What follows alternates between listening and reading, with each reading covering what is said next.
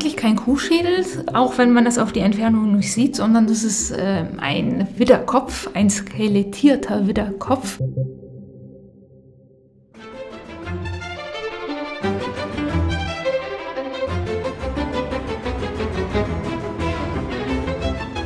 Hallo und herzlich willkommen zu einer weiteren Sonderepisode des Dein Potsdam Podcasts. Mein Name ist Anne und in dieser Woche begleitet mich Alexandra. Hallo Alexandra. Hallo zusammen.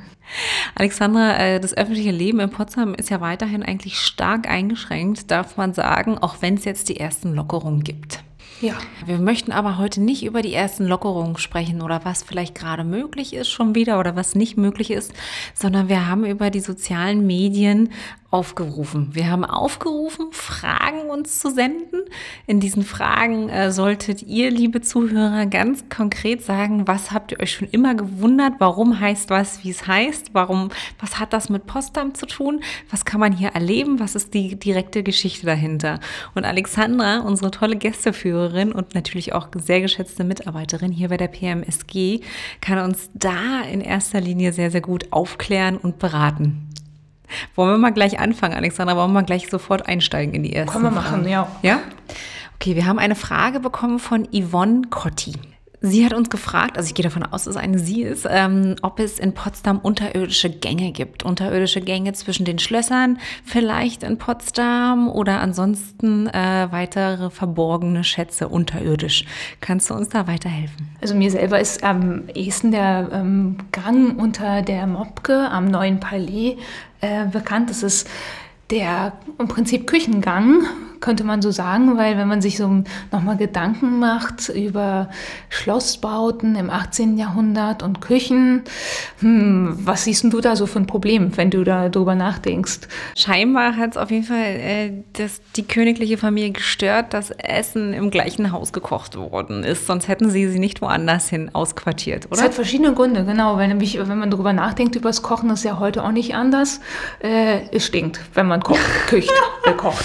Das ist ja ganz damals schlimmer ja. als heute, oder? Ja, oder ist das es ein anderes Verständnis? Also es ist tatsächlich eins der, einer der Gründe, warum ähm, Küchen immer äh, eigene Gebäude waren, die nicht im Schloss selber untergebracht waren, äh, weil man natürlich nicht den Geruch des Essens, Kochen in der Nase haben wollte, aber es hatte noch einen ganz anderen praktischen Grund. Weil wenn man darüber nachdenkt, bis zur Einführung der Elektrizität wieder eigentlich gekocht wurde, da mit, kommt man ganz mit schnell. Feuer sicherlich. Genau. Mhm. Und Feuer, Feuer ist gefährlich und äh, dann eben wiederum auch die verschiedenen äh, ja, kostbar ausgestatteten Schlösser und deswegen hat man einfach auch die Küchen nicht ähm, im Schloss errichtet. Also diese zwei Gründe und das hat dann natürlich auch Folgen fürs Essen auf dem Tisch. War natürlich eigentlich meistens lauwarm bis kalt, kann man von ausgehen. Nun kennen wir das, ähm, also Entschuldigung, wir kennen es beim neuen Palais mhm, äh, genau. unterirdischen Gängen. Ja. Ähm, also da war, das wäre jetzt auch die, die klassische Antwort, die hätte, also ich auch geben können, aber nicht ja. so ausführlich und wunderschön, wie du das gerade berichtet hast. Ja, das ist jetzt noch nicht mal, also mhm. der, ähm, der Gang selber ist gar nicht aus der Zeit des Schlosses, was ja ein Bau Friedrichs II. ist, sondern der ist ein bisschen jünger. Der geht nämlich ähm, erst auf die Zeit äh, Wilhelms II. zurück. Ach was. Und als äh, Friedrich dieses Schloss als sein Gästeschloss genutzt hat, muss man sich das äh, tatsächlich eher noch oberirdisch vorstellen, dass dann die äh, ganzen Bediensteten das Ganze über den Platz ins Schloss getragen haben, währenddessen das dann ähm, erst später unterirdisch verlagert worden ist. Und das kann man auch sehr schön nachvollziehen, wenn man über die Mobke läuft. Da gibt es überall so quer von dem linken Common, also dem linken Wirtschaftsgebäude, gibt es quer rüber so kleine rechteckige Metall- oder quadratische Metallplatten im Boden mit Luftlöchern. Und die belüften sozusagen den darunterliegenden Gang. Und wissen wir, was die konkrete Motivation dahinter war von Wilhelm II.? Warum es jetzt unterirdisch mit einmal sein musste und nicht mehr, was hat gegen oberirdisch weiterhin gesprochen? Tatsächlich ist, äh, das Schloss hat eine äh, Funktionsveränderung gehabt. Ähm, es ist ja eigentlich ein reines Sommer- und Gästeschloss gewesen unter Friedrich II. Und äh, Wilhelm II. hat dieses Schloss so sehr auch geliebt, dass er ähm, es sogar auch im Winter genutzt hat. Man könnte jetzt denken, es hat dann sicherlich was damit zu tun, auch dass die ähm, Speisen dann trockenen Fußes vielleicht über den äh, Hof kamen. Es hat sicherlich auch Bequemlichkeitsgründe. Und ich war selber mal bei einer Führung von Kollegen ähm, der Stiftung Preußische Schlösser und Gärten ähm, zu diesen ja, unterirdischen Kellergängen dabei und da wurden uns dann auch die großen Wärmeschränke am Ende dieses Ganges gezeigt, wo dann die Speisen erst einmal zwischengelagert worden sind, bevor sie dann auf den Tisch kamen, um warm gehalten zu werden. Und das ist auch eine neuere Sache. Gibt es denn weitere unterirdische Gänge bei anderen Schlössern? Weil bei Sanssouci wissen wir ja, da ist die Küche. Beim Schloss Sanssouci ist sie ja quasi dahinter. Ja, das ist aber auch, eine, ist auch quasi ein Anbau ähm, aus dem 19. Jahrhundert, äh, dieser Flügel. Ähm, die beiden, auch der Hofdamenflügel, die gehörten ursprünglich nicht dazu, sondern im Prinzip ist das, was äh, unter Friedrich gebaut wurde, das, was man sieht, wenn man unten von den Terrassen äh, beziehungsweise die Treppen hinaufsteigt, nämlich dieser ähm, Bau mit den runden Ecken. Und die beiden Flügel, Küche und Hofdamen, die hinter diesen grünen Trillagen die ja Schattenspenden ähm, gebaut worden sind, die sind erst im 19. Jahrhundert angefügt. Ah, okay. Und die Küche selber war dann auch ein, bis dahin ein eigenständiger Bau.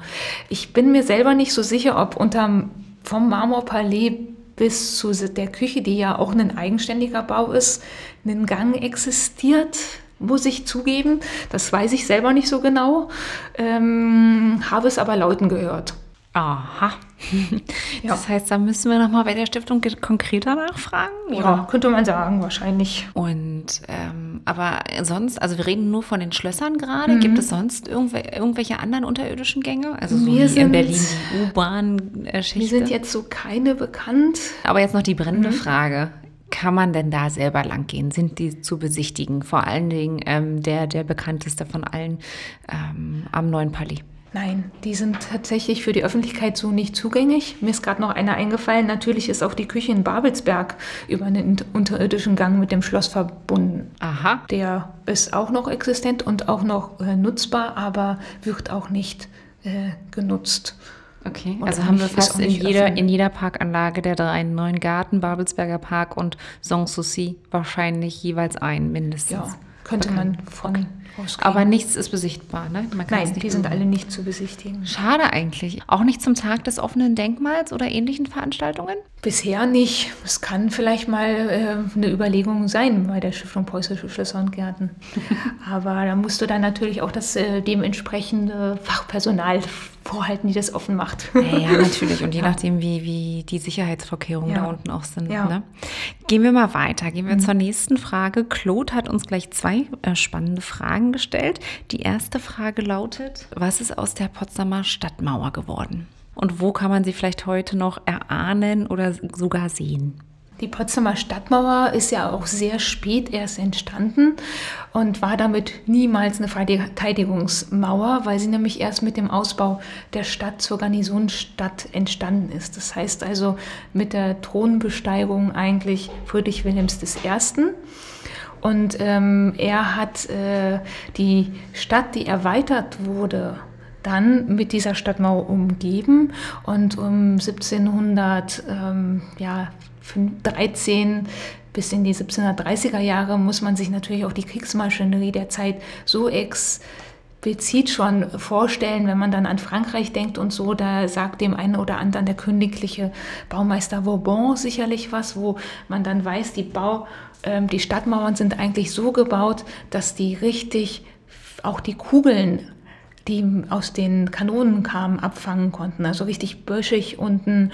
Ähm, es gibt ganz viele spitze Systeme. Er ist für diese sternförmigen Anlagen zuständig. Und sowas hätte in Potsdam auch entstehen müssen, wenn das eine Verteidigungsanlage gewesen wäre. Ist es aber nicht, sondern es ist eine reine Steuermauer und eine Mauer gegen die Fahnenflucht gewesen, sozusagen.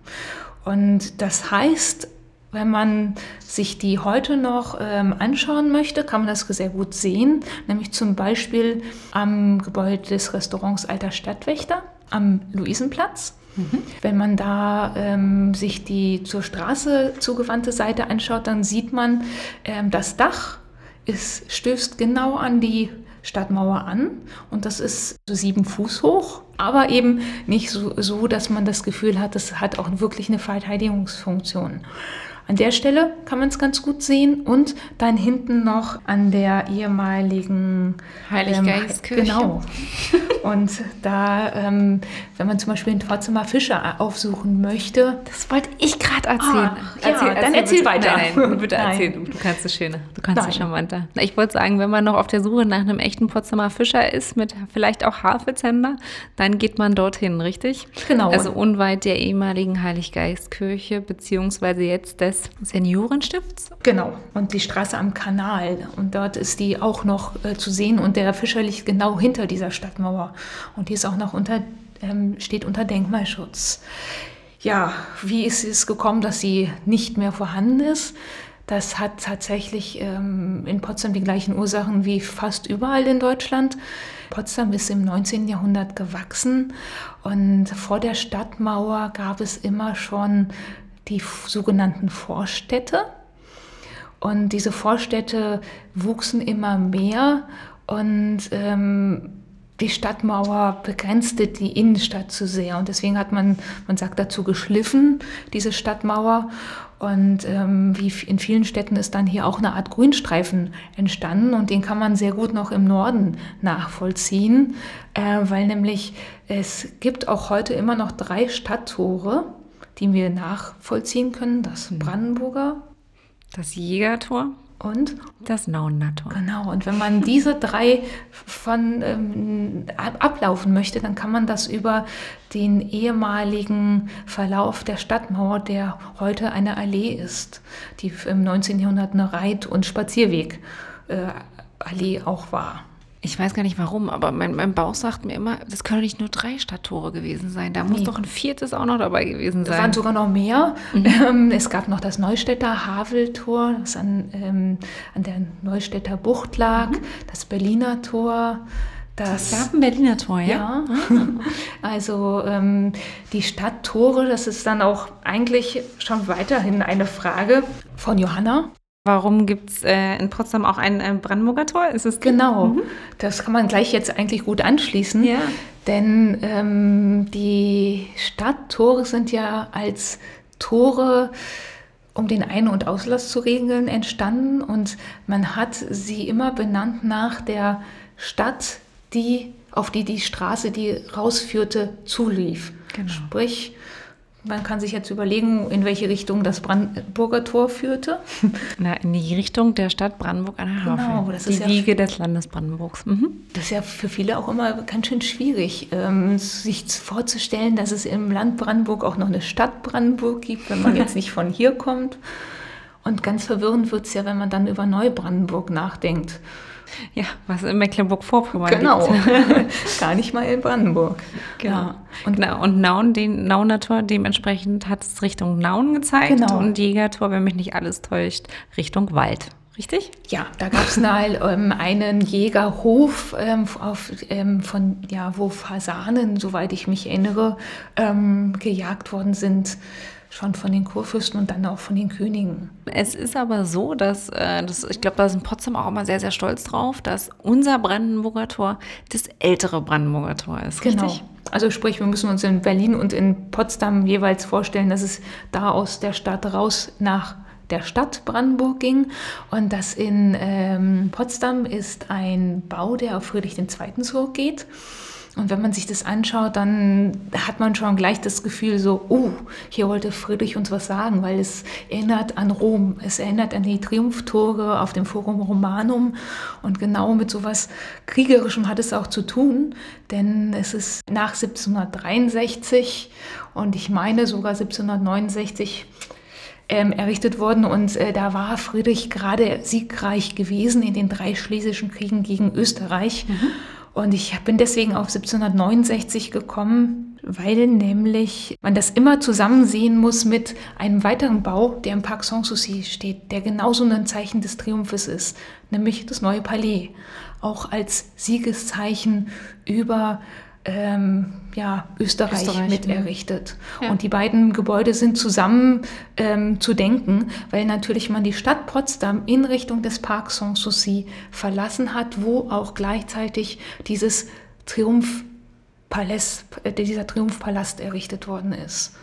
Und deswegen findet man da auch ganz viele ja, Kriegsbeuten, Anklänge, wie das früher in Rom mit den Triumphzügen üblich war, dass man nämlich die Harnische, die Schwerter und alles, was man so als Waffen brauchte oder äh, ja, die wurden von den Besiegten immer im Triumphzug dann nach Rom reingefahren. Und die findet man dann ähnlich dann hier als Zitat oben auf dem Stadttor wenn man die Stadt verlässt. Genau, sehr schön. Dankeschön, Alexander.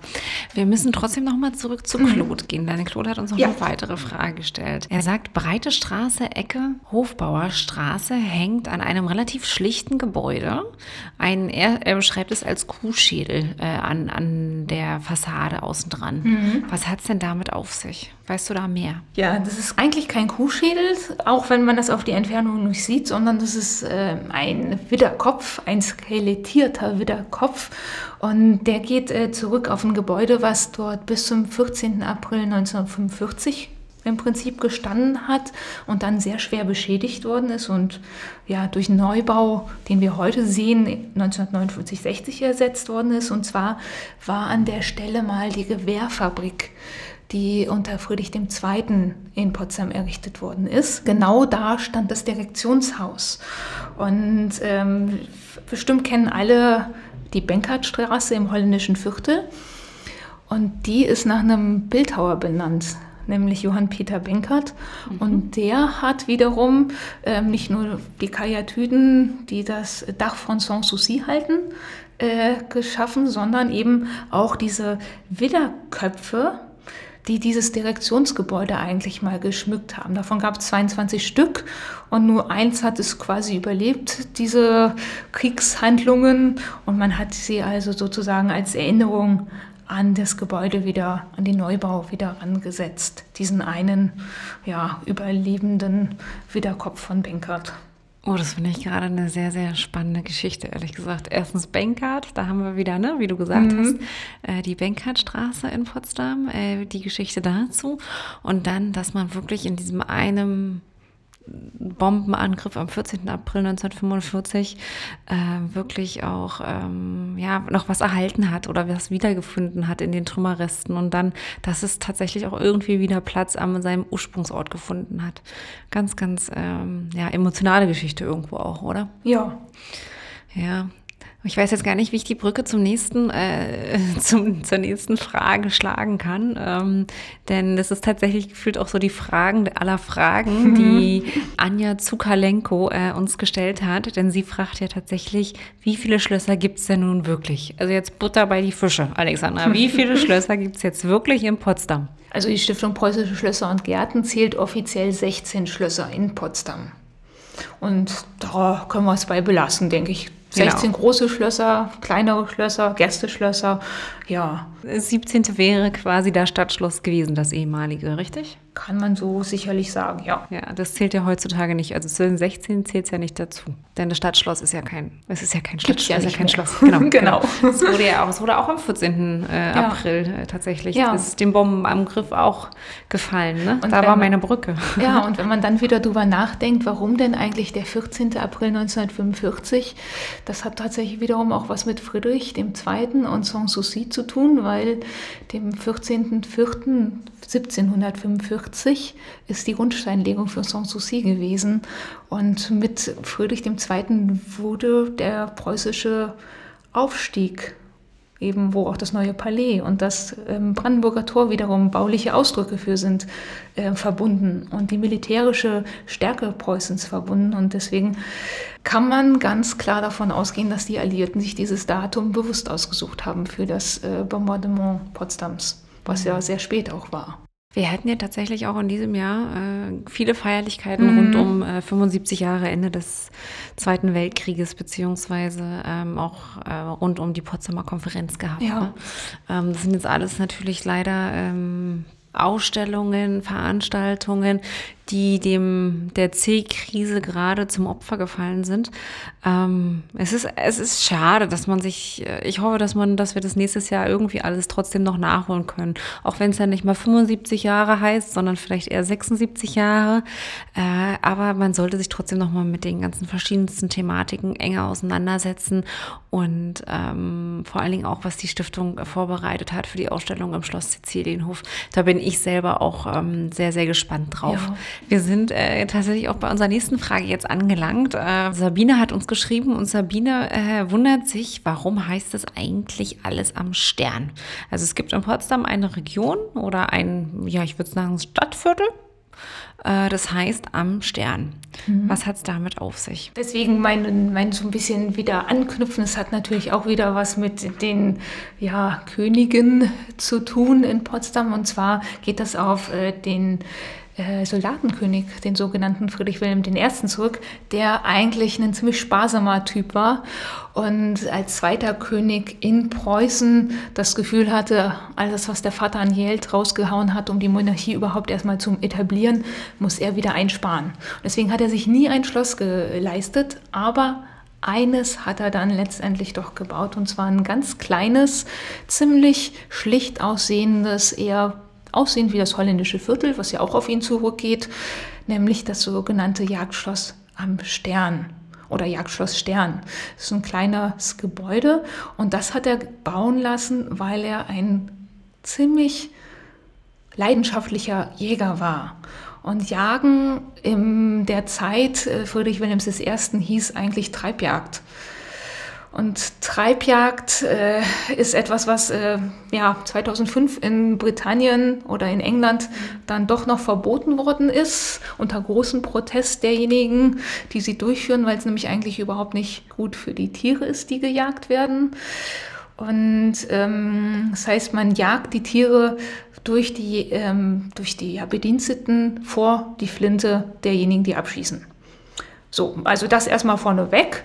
Und ähm, dafür muss man natürlich bestimmte Areale haben. Und sie gab es in Berlin nicht, aber in Potsdam wunderbar. Und da gab es die Parforce Heide zwischen Berlin und Potsdam gelegen. Und in dieses Areal hat er nun, ähm, damit die Treibjagd einfacher funktionierte, Schneisen legen lassen.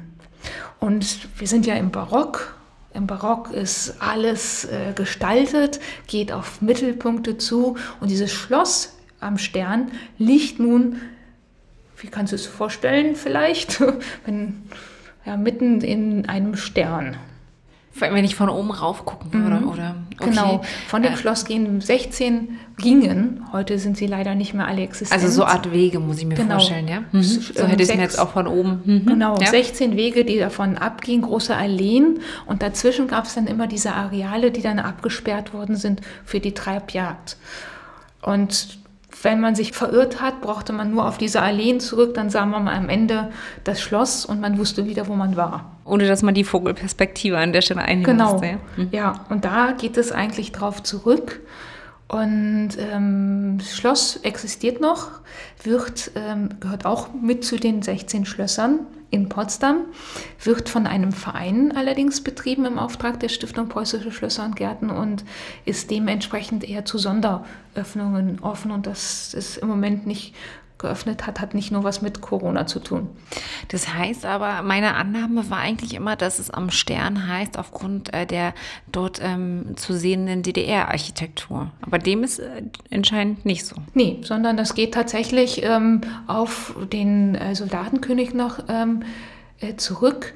Und ähm, das hat auch bis zum Bau der Autobahn und ähm, den, der Schnellstraße? Ja, der Schnellstraße und auch bis zu den ähm, Wohngebieten tatsächlich noch sehr viel stärker auch noch in dieser Struktur mit den Schneisen existiert.